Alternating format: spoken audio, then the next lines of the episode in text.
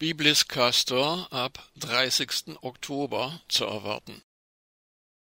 Das Atommüllbundesamt BASE hat am 17. September die Genehmigung für den Castor-Transport hochradioaktiven Atommülls aus der britischen Plutoniumfabrik Sellafield ins sogenannte Zwischenlager des stillgelegten AKW Biblis erteilt. Diese war Anfang des Jahres wegen der Corona-Pandemie ausgesetzt worden. Aus zuverlässiger Quelle erhielt die Anti-AKW-Bewegung die Information, dass die Castor-Behälter im Zeitraum zwischen 30. Oktober und 5. November von Sellafield über den Nordseehafen Nordenham und weiter per Bahn ins südhessische Biblis transportiert werden sollen. Laut BASE ist die im April aufgrund der Corona-Pandemie erlassene Aussetzung der Genehmigung nun hinfällig. Fraglich ist allerdings, ob die Mitarbeiterinnen und Mitarbeiter des pseudogrünen BASE-Chefs Wolfram König die weitere Entwicklung der Pandemie in den kommenden vier Wochen richtig einschätzen und ob sich ihre Prognose bewahrheitet, das, so wörtlich Vollzugshindernis, bestehe nun nicht mehr.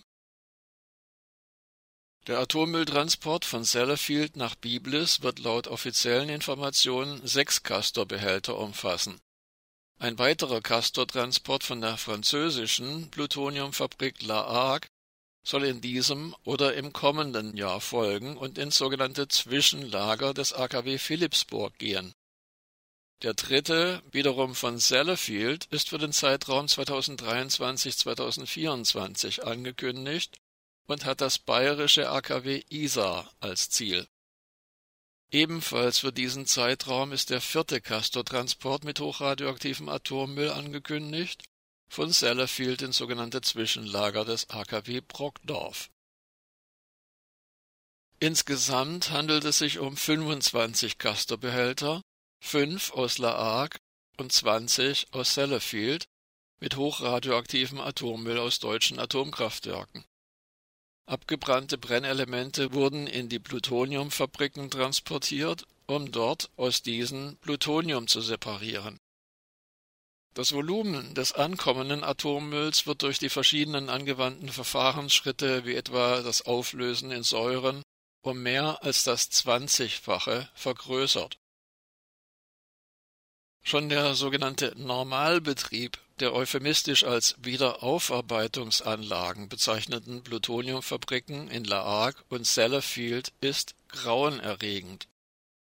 Nach Angaben des World Information Service on Energy WISE in Paris gibt La Hague 40 Mal mehr Radioaktivität in die Umwelt ab als alle rund 440 weltweit betriebenen Atomreaktoren zusammen so werden von La Hague jährlich 230 Millionen Liter radioaktiver Flüssigmüll in den Ärmelkanal gepumpt und von Sellafield fließen jährlich 3300 Millionen Liter radioaktiver Flüssigmüll in die Irische See.